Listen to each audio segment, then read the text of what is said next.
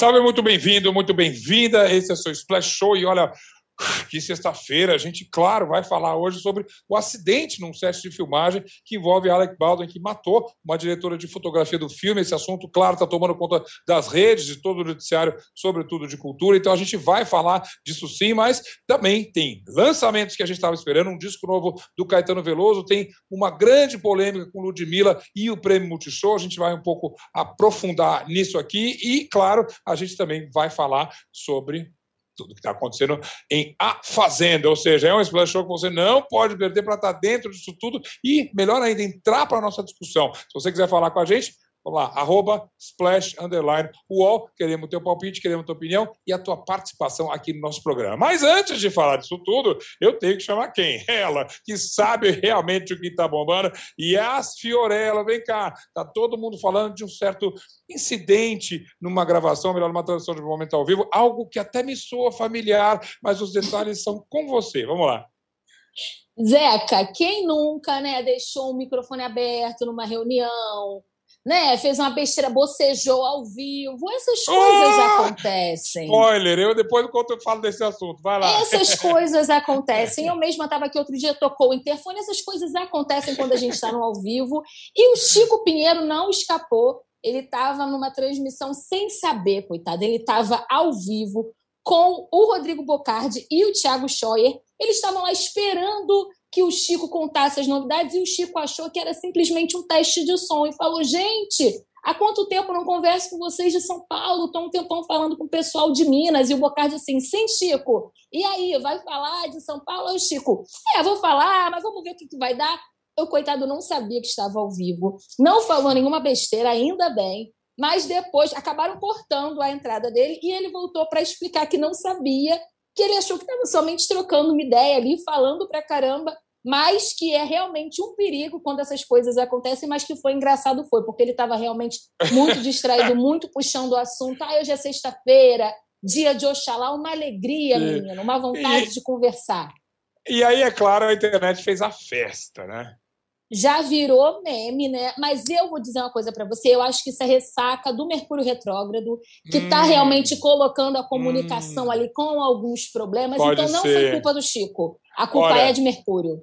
Yas, quando você falou o coitado não sabia que estava ao vivo, eu acho que você falou no meu coração aqui, porque eu, essa cena clássica, ainda bem que não tinha meme na época, aliás, se quiser fazer um revival, eu estava apresentando Fantástico e Patrícia Poeta, era a abertura da Copa do Mundo da África do Sul. Ninguém lembrou de avisar a gente que a gente estava no ar e eu estava cansado, tinha chegado de viagem, bocejei legal ali. Claro, legal no sentido da expressão, não é nada legal bocejar ao vivo, mas isso acontece com a gente e tem que levar, eu acho que como o Chico e Bocardi levaram, são dois super profissionais com bom humor. Foi isso, né? Levou na esportiva, tá tudo certo. Tá certíssimo. E com a esportiva, na esportiva a gente vai estar sempre de portas abertas para você aqui. E aí, semana que vem acompanha tudo e vem trazer pra gente o que que tá bombando. Um beijo, bom fim Pode de semana. Pode deixar. Tchau, gente. Tchau, vamos lá.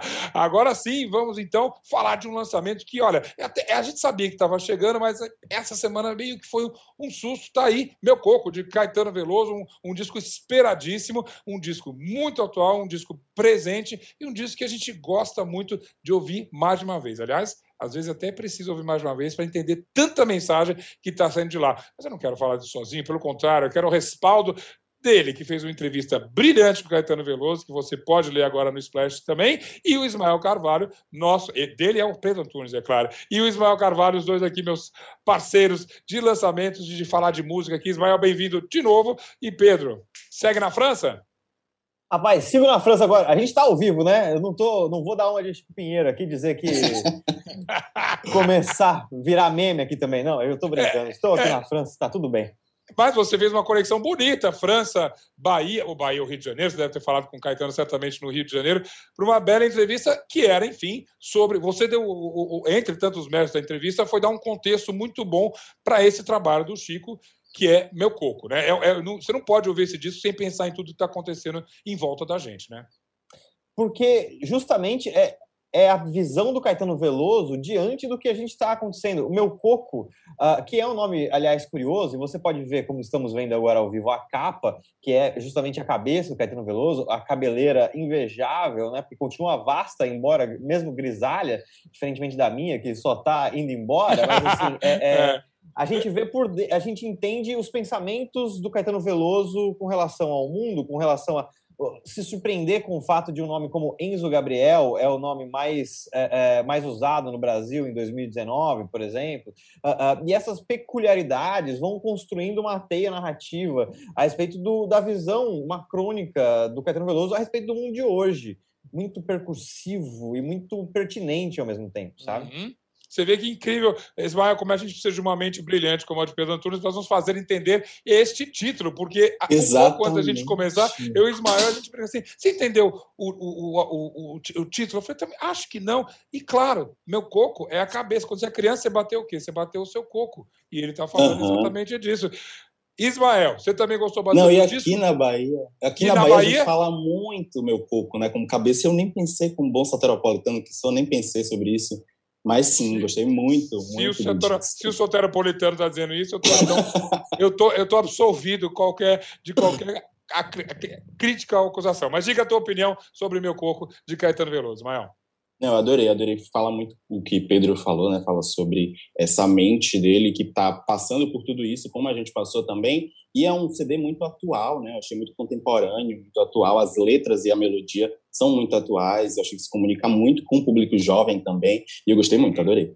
É, e tem uma coisa que a gente falava um pouco antes, até antes do Pedro entrar aqui, tem sim um super que de experimentação ali, né? Sim. Musicalmente, inclusive, você mesmo né, disse que tem, tem faixas até estranhas ali musicalmente, né? É, exatamente, tem faixas que a gente, a gente porque Caetano ele sempre faz uma, uma reverência, né, a, a, aos tempos antigos que ele sempre, quando ele começou, mas nesse álbum você não sente tanto isso, né, é um CD uhum. realmente atual e que ele não se importou muito em fazer essa reverência o tempo inteiro. Uh, Pedro, uh, na, na, conversa que teve com ele, falou-se sobre experimentação ou te, tentar coisas novas. Tem músicas até, eu diria, intrincadas ali. Você tem que descobrir, de chavar ali, para entender musicalmente aquela, aquela, aquela estrutura musical.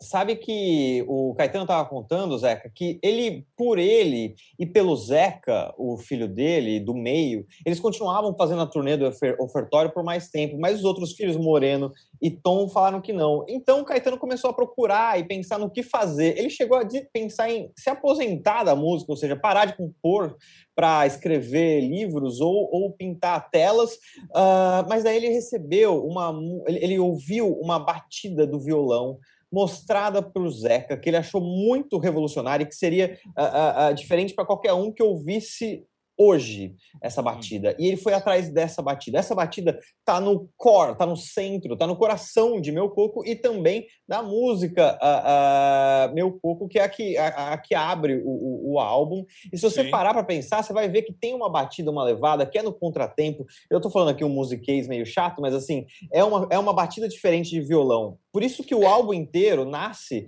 dessa inquietude rítmica que o Ismael fala, sabe? Porque Sim. foi justamente uhum. isso que fez e, e, e, tirou o Caetano da ideia de que talvez ele não que ele fosse se aposentar para começar a fazer um álbum, sabe? Foi essa batida.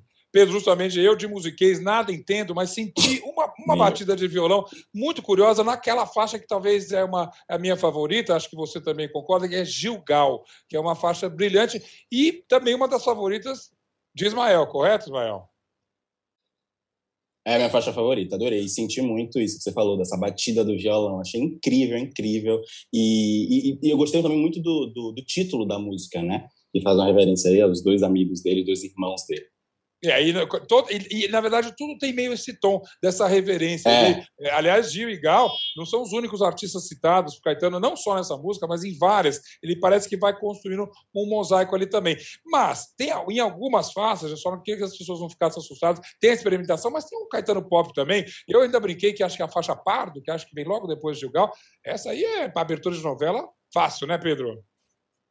É, é, muito pop, assim. A gente, a gente fala sobre experimentação, mas é, é porque a gente está indo numa profundeza, assim. O disco, se você ouve, ele vai soar muito contemporâneo, assim, no sentido de que ele vai citar os artistas que você conhece, ele vai falar de Djavan a do da Beat, ele, ele, de alguma forma vai, ele vai se flertar com o, o, o funk carioca, mas também uhum. com o violão da bossa nova, com o violão do Dorival Caymmi, assim. Claro. É, é, é, é porque é justamente essa, essa, essa coisa da, da ebulição na cabeça do, de, de alguém que cria tanto quanto Caetano. Uh, mas, mas Pardo, por exemplo, é uma música que foi gravada pela Cell uh, em 2019, se eu não me engano, que é uma música uhum. linda, uh, uh, e com o Caetano, o autor da faixa, eu acho que ele impôs uma, uma nova versão para essa música, que é linda. A própria música, que é a mais antiga do álbum, inclusive, que é uma música gravada pela Noite de Estrelas, eu acho que é gravada pela sim. Maria Bethânia lá em sim, 88, sim. ficou super lindo na, na, na interpretação do Caetano, assim. Como... É, é,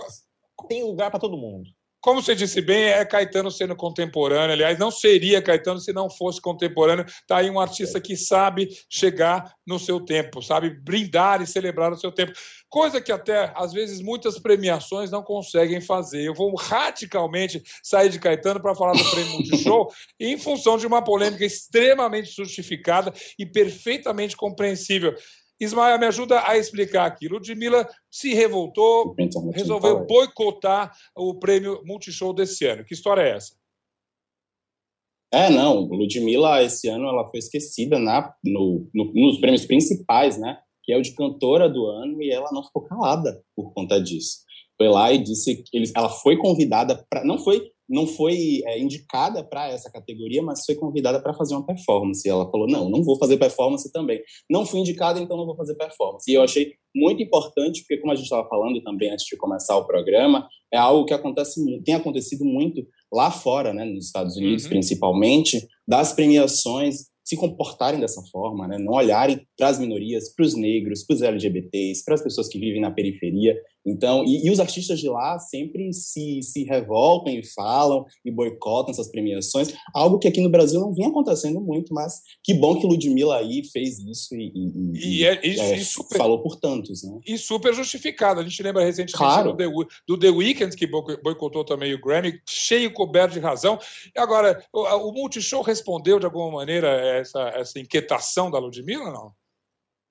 Respondeu, respondeu sim. Eles falaram que é, entenderam todo o posicionamento de Ludmilla, que vão fazer mudanças para o ano que vem, inclusive vão criar um coletivo para pensar mais sobre diversidade, representatividade, mas é algo também que a gente já viu lá fora, nas né, premiações como o Emmy, claro. como o Grammy, e não muda claro. muita coisa, né? Mas vamos é, conversa de relações públicas, né? Agora, Pedro, claro que Ludmilla, sobretudo este ano, ela foi, ela marcou uma presença forte no nosso pop. É um é mais, injustiça até, né? Injustiça é um termo até fofo para falar. Ela foi sacaneada ali pelo pelo Multishow, certo, certo Pedro?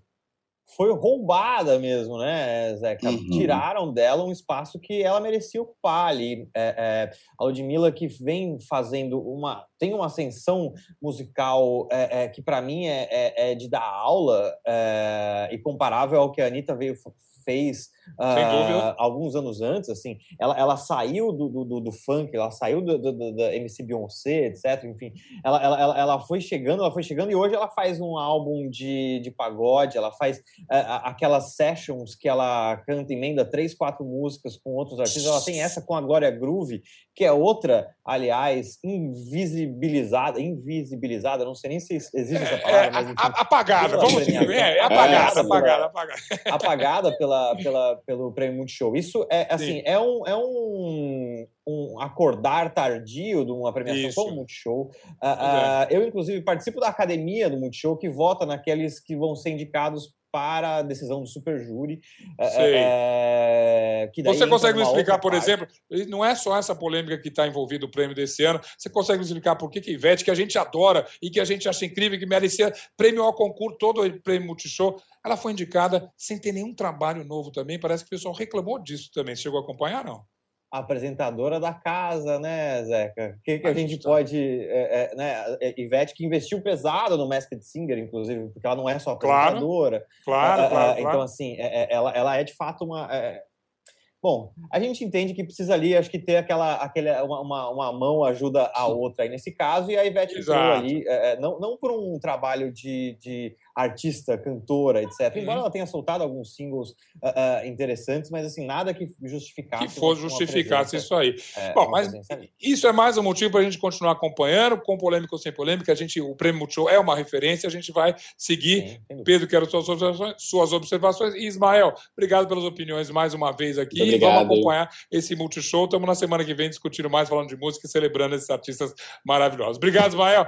Tchau. Tchau, tchau. Pedro, au revoir, a bientôt. E vamos lá, a bientôt eu digo para você também, é brincadeira em francês, a gente diz até loguinho. Espera um pouquinho, daqui a uma, um minutinho só, você está de volta aqui com a gente no Special Show. Vamos fazer um break rapidinho e a gente vai falar de Alec Baldwin daqui a pouco, o acidente no set de filmagem e também de A Fazenda. Fica aí, a gente já volta.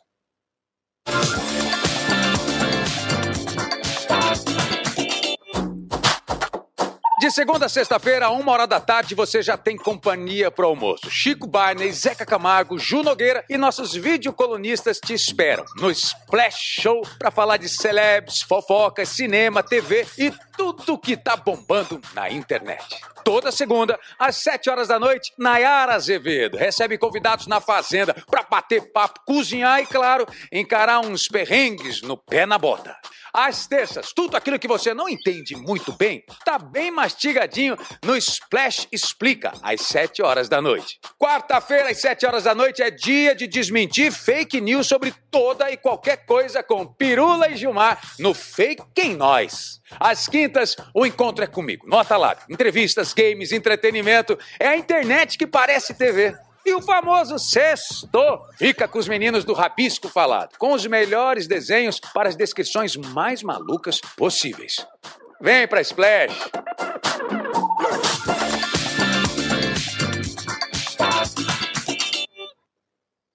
De volta com o seu Splash Show e agora sim vamos direto à nossa conexão Los Angeles e também uma bem mais pertinho aqui em São Paulo mesmo, eu chamo Domingas Pesson e Roberto Sadovski para a gente falar de um assunto que realmente, Sadovski, bem-vindo, no, é, Lúdio, ó, Domingas, bem-vindo, estou com a luz na cabeça aqui ainda. Saúde. e, cara, turma, realmente, a gente acordou com essa notícia aqui no Brasil, aí eu tenho impressão, é, Domingas, que em Los Angeles, claro, vocês já estão desde cedinho, que era a nossa é, fuso horário aqui, nem deixava a gente acompanhar, todo mundo chocado com a história do Alec Baldwin ter dado um tiro em mais de uma pessoa da equipe do filme novo que ele está fazendo, que, diga, só para a gente explicar de antemão, é um faroeste, então não é tão absurdo se ele estava com uma arma. Mas a história é muito estranha. Conta um pouco mais para a gente. Uma loucura. Essa notícia chegou aqui para a gente, na verdade, ontem à noite, Zeca. E aí, aquela coisa que você fica chocado, né? Quando você lê, você fala, que? Como que isso pode ter acontecido num set de filmagem pleno 2021? Na verdade, a gente até vai falar um pouco sobre isso, né, Sadovski, que já aconteceu antes, é uma tragédia, mas assim, que aconteceu, eu vou fazer um resumo breve aqui sobre o que foi. Ontem, às duas da tarde, no Novo México, estava sendo rodado esse filme Rust, que é uma produção do Alec Baldwin, inclusive ele é ator do filme, mas é um faroeste que se passa no século passado, daí as armas de fogo. Ele disparou uma arma cenográfica, que é o que a gente sabe por enquanto, né? Matou a diretora de fotografia, que se chama Halina Hutchins, é uma ucraniana baseada aqui em Los Angeles, de 42 anos, e uh, matou, não, é, atirou no diretor também, que se chama Joel Souza, apesar do nome é de São Francisco. Uh, eles já tinham feito outras colaborações juntos. O Joel parece que já foi liberado agora há pouco do hospital, mas é uma tragédia terrível, né? Porque, na verdade, está tudo sob investigação, a filmagem está parada, está tá se aguardando a perícia para uhum. entender exatamente o que, que aconteceu, mas está todo mundo chocado. Estou chocado. Assim. O próprio Alec Baldwin, né? A gente acompanhou agora mesmo, ele soltou um Twitter é, muito forte, falando da emoção, coração partido e tudo. Ele já está ajudando a família é, da diretora de fotografia, que eu acho que deixou um, um, filho, e também o marido ali, é claro. Qual, qual a reação dele, é, pelo que você pôde perceber, Domingas? Então, tá, tem esse tweet aqui, que foi mais ou menos uns 30 e poucos minutos. Ele estava, a gente viu aquela foto dele, né? Acho que a gente já mostrou aí, que é ele completamente devastado, cooperando com as investigações. Eu acho que ele também não deve estar, essa foto aí, ele chocado. É, porque ele também deve estar tentando descobrir o que foi que aconteceu, né? Que, que coisa foi essa, gente? Porque é, a gente sabe que é, você precisa ter um certificado especial para você trabalhar com arma em set de filmagem, existe toda uma manutenção, uma equipe especial para a utilização de armas no set, e aí, assim, o que pode ter dado errado, né? né pois é, eu devolvo a pergunta para Roberto Sadovski. O que pode ter dado errado, Sadovski? Você sabe o rigor com que todas essas produções trabalham. É, um acidente desse é impensável, apesar de ter acontecido, como o Domingas adiantou aqui. Zeca, Domingas, tudo bom? Então, é, já aconteceu antes, né? E por causa de outros incidentes, a segurança no set e os, todos os protocolos de segurança foram foram aumentados desde que o Vic Morrow morreu em 82 com duas crianças no set de é, é, Além da Imaginação, até em 84 numa série de TV chamada Retrato Falado, né? O, o protagonista da série que era um ator novo, tal, era um modelo transformado em ator que era, era o John Eric Hexon, Uhum. Ele, ele usou uma arma cenográfica e fez uma brincadeira, falou: ah, estou cansado, vou me matar. E deu um tiro na cabeça, o festim estava muito próximo e ele morreu. Até o caso que todo mundo lembra também, né, do Brandon Lee, que foi realmente claro. foi um, é, uma, uma, série de erros é, durante a filmagem que ele foi atingido por uma, por uma bala. No caso do Brandon Lee, é, existia uma cena anterior que era um close da arma sendo carregada né, com balas, e o responsável por essas armas ele tinha que ter mudado alguns cartuchos, né? E na hora da filmagem, o ator que disparou nele matou ele, matou ele no set. O Brandon Lee caiu, eles continuaram filmando até hum. perceberem que ele não levantava. É. Ele foi tal, foi para a operação, 12 horas e morreu. O ator que atirou nele, por sinal, ficou um ano sem sair de casa, demorou para começar a trabalhar de novo, ficou mega é, traumatizado também. E todas essas, essas medidas de segurança foram implementadas. Num set sempre tem um prop master, que é o cara que lida com esses materiais, o, o stand, é, stand coordinator, né, que é o cara que coordena os dublês, e o pessoal de efeitos visuais também, porque muitos efeitos de arma hoje são feitos digitalmente, né? Bala, sangue e tal. Então é uma combinação de todo mundo. Além do assistente de direção, do próprio uhum. diretor, todo mundo fica olhando. Em algum momento dessa, dessa sequência, é, houve uma falha. E era um ensaio, acredito eu, que era alguma uhum. cena de de ponto de vista, né, porque o Alec Baldwin disparou em, é, em direção à câmera. Acho que a, que a, a Halina Hutchins estava operando a câmera na hora e ela foi atingida e morreu. Então, é, é realmente. A, a tragédia. Mas não é um acidente. Alguém, sim, sim. A... E que a investigação agora vai começar, eu tenho certeza que vai ser super rigorosa, mas a, tudo fica um pouco mais triste porque o Alec Baldwin é um artista muito querido, né? O que as pessoas estão falando aí nos Estados Unidos, é, Domingas? É, estão criticando muito ele, estão condenando, estão entendendo a situação? Qual é a reação das redes aí e da imprensa americana? É, não, inclusive o Twitter dele é da fundação que ele tem, que apoia os artistas, artistas amadores, artistas profissionais. Ele é um cara que está envolvido no meio uhum. e que tem é, é tido em alta conta, né? A gente conhece, provavelmente aí o pessoal do Brasil lembra dele do 30 Rock, lembra dele fazendo Saturday Night Live, ele né, fazia aquela imitação do Donald Trump, ficou super conhecida, fez, ele fez por anos isso aqui. E aí, claro, tem aí os. A gente está vendo essa, essa imagem. E aí, claro que os apoiadores do Trump estão aproveitando para bater um pouco nele nas redes sociais, né, para falar desse, desse acidente trágico, uh, mas tem muitos apoiadores, porque até que a gente saiba exatamente tudo que aconteceu, você não pode uhum condenar uma pessoa. A gente sabe que é um Exatamente. acidente, é terrível, né? É. E, inclusive, a gente mencionou aí o Brandon Lee, a irmã do Brandon Lee, filha também do Bruce Lee, comentou lá, fez um tweet, ela mantém viva a rede social dele, é, falando que, assim, realmente é uma tragédia e ninguém deveria morrer no set de filmagem. E, né? Exatamente, exatamente. Hollywood, você conseguiu perceber, Sadowski, está chocada também? Reforço, de, mesmo entre os atores, o Alec Baldwin é alguém muito querido, muito respeitado, não é?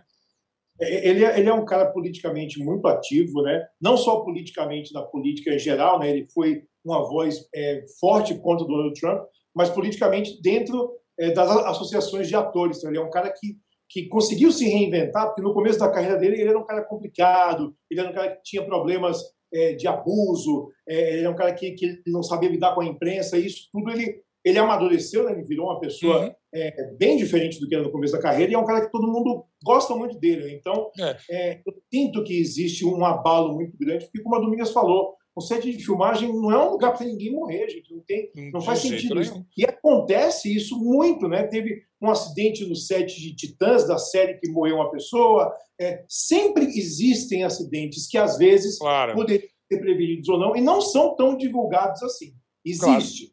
Claro. Segurança é sempre em primeiro lugar. Sadovski, esse diretor em particular é alguém que te, é, você acompanha, você sabe um pouco da carreira dele, o diretor que foi atingido, felizmente não, não morreu o, o, Joe Souza, né? Não conhecia a, a, a, carreira dele, ele não tem é, é, grandes filmes, ele é um cara que estava começando é, agora, né? Esse foi o, é, é o, o, quinto filme dele, na verdade, né, Uhum. sem contar um filme que ele fez em vídeo, mas é um cara que está. O Alec Baldwin ele produz alguns filmes e ele aposta em algumas pessoas. Isso Então é ele gosta de pegar é, ideias que geralmente você não consegue levar para um grande estúdio de cara. Claro, E, claro. ah, beleza, eu banco, vamos, vamos fazer uma parceria aqui, porque muita gente boa é, é descoberta assim. Não sei como vai ficar é, o filme, né, ou a carreira dele. Provavelmente o filme vai ser concluído mais para frente, porque é Claro. assim que a coisa gira, né? mas vai ficar sempre essa, essa mancha em cima da produção.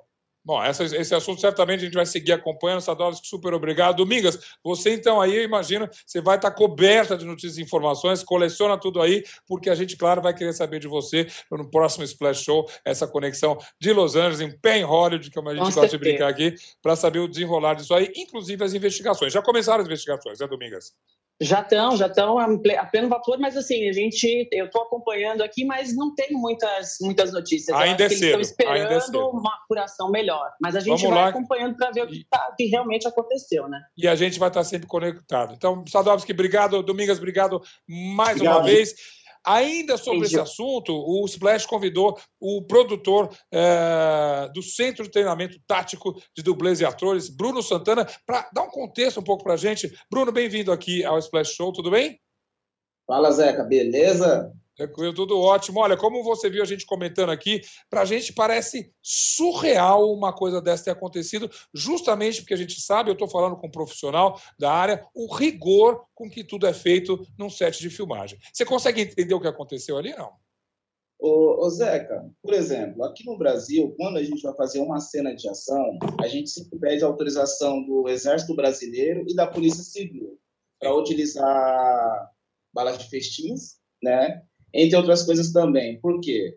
Porque se alguma coisa sair fora do normal, a polícia vai estar ciente que alguma coisa foi implantada ali fora do normal. Não estou Uhum. falando que isso que aconteceu com ele é uma conspiração, mas é o que está aparecendo para mim. Claro, claro. Agora, eu, diria- eu te pergunto, claro, a gente está falando de uma história de Hollywood você está falando do contexto brasileiro. No Brasil, a gente tem um rigor, vamos dizer, quase hollywoodiano. Ah, é- Esse assunto é tratado com seriedade aqui no Brasil também?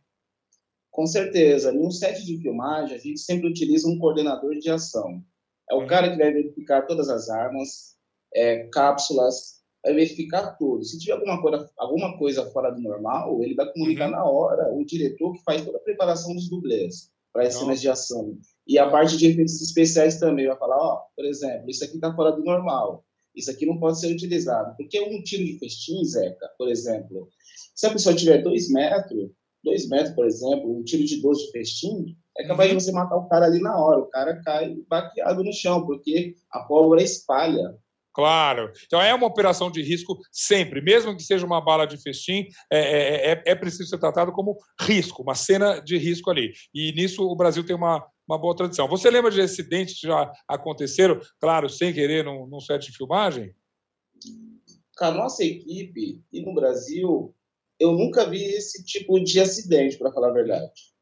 Né? Porque aqui a gente toma o maior cuidado possível, porque é uma vida, querendo ou não, Claro. é a vida do dublê, é a vida do ator. E quando é utilizado uma bala de festim, é, a gente pede sempre para o ator ficar numa distância de 4 metros, 4 metros mais ou menos. Por quê? Pelo menos Porque- ali, né?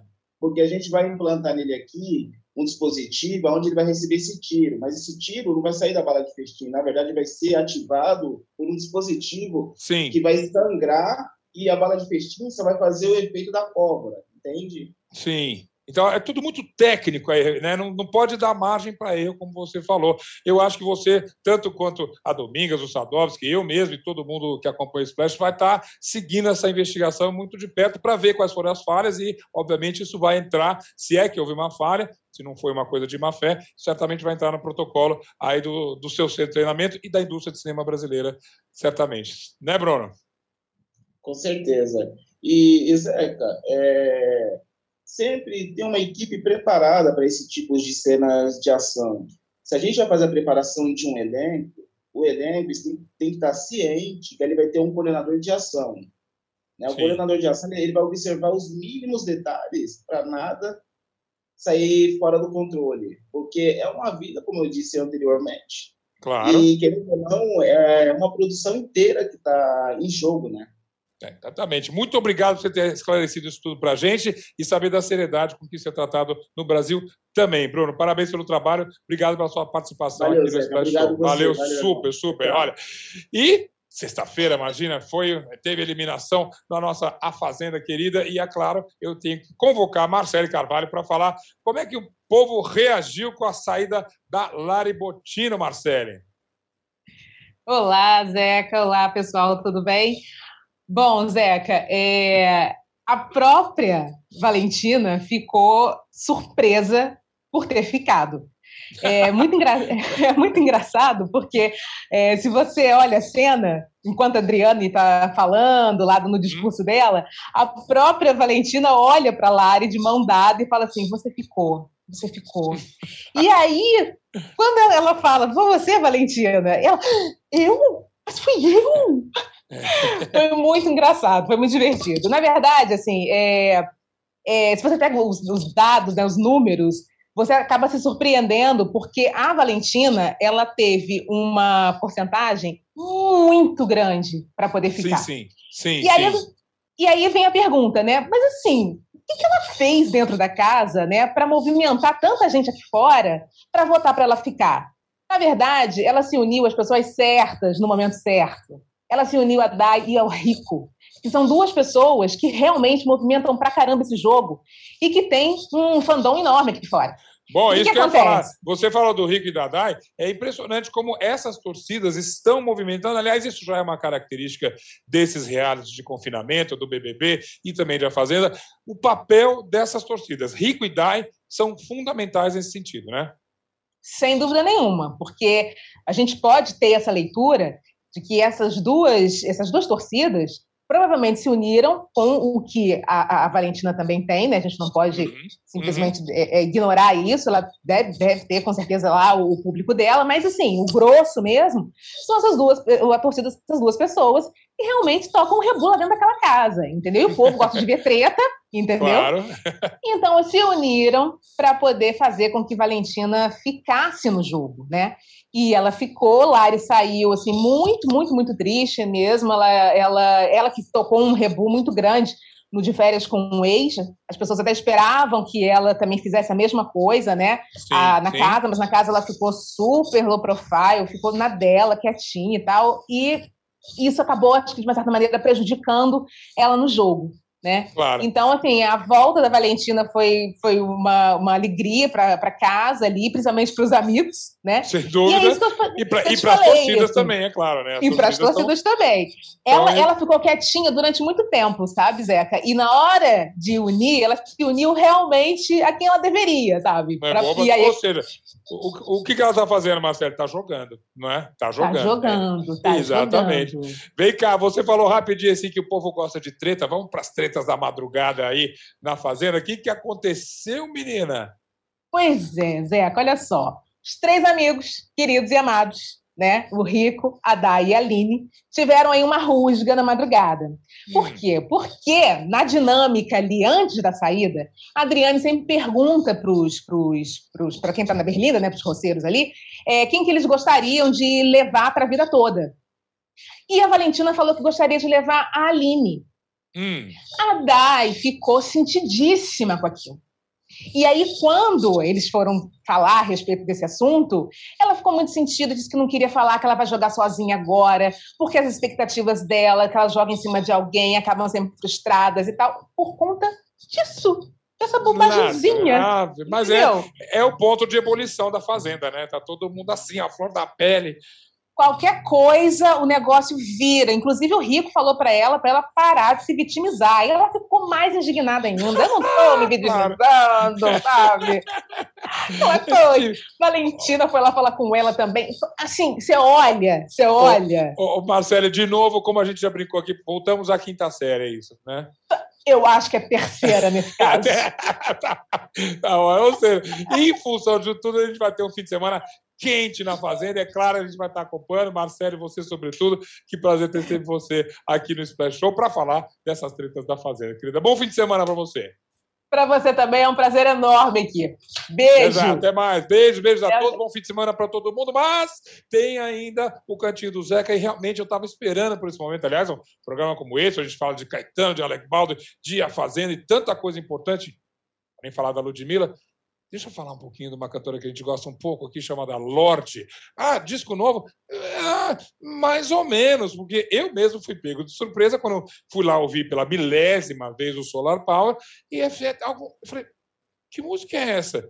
São as mesmas músicas, mas cantadas numa língua que eu não estou entendendo acho que é Maori, e de fato ela lançou um EP, a Lorde, algumas semanas depois, claro, do lançamento oficial de Solar Power, com algumas das faixas do disco desse álbum cantadas em Maori. E eu vou dizer para você uma coisa: algumas ficaram até mais interessantes. Stone at the, at the Nail Saloon, que é uma música bonita, mas eu nem acho que era um grande destaque até que é. É uma das melhores do, do álbum. Em Maori, ela canta em inglês, claro, mas em Maori ficou maravilhosa, quase decorando o refrão, mas, sobretudo, da, o Solar Power mesmo ficou genial. The Path, que é uma música de introdução ao álbum ali, eu acho a música perfeita, até como clima, não é um grande sucesso, mas ela tem uma estrutura, ela vai, ela vai te chamando para esse caminho, na verdade, que é a tradução literal do título. The Path, em Maori, ficou totalmente incrível. Aí todo mundo, ah, tá aí a apropriação cultural, que nada. Lorde sabe o que faz, é claro, uma artista maior, ela fez isso justamente para chamar a atenção para uma língua que né, está em extinção, ocorre risco de extinção ainda, justamente, e que faz parte da tradição da Nova Zelândia, que é os Maori. Ela tirou foto com os Maori, promoveu essa cultura, e claro, essa polêmica menor, vamos combinar, foi totalmente esquecida, e o que vale é o talento, é a obra, é a música da Lorde, seja em inglês, seja em Maori, está aí a indicação do Cantinho do Zeca de hoje, e agora sim, desejando para você um super fim de semana bacana, ensolarado, se der, mesmo que seja friozinho em alguns cantos do Brasil, mas com música, com notícia, com informação, com cultura, tudo que a gente gosta aqui no Splash Show. Até semana que vem. Tchau, tchau.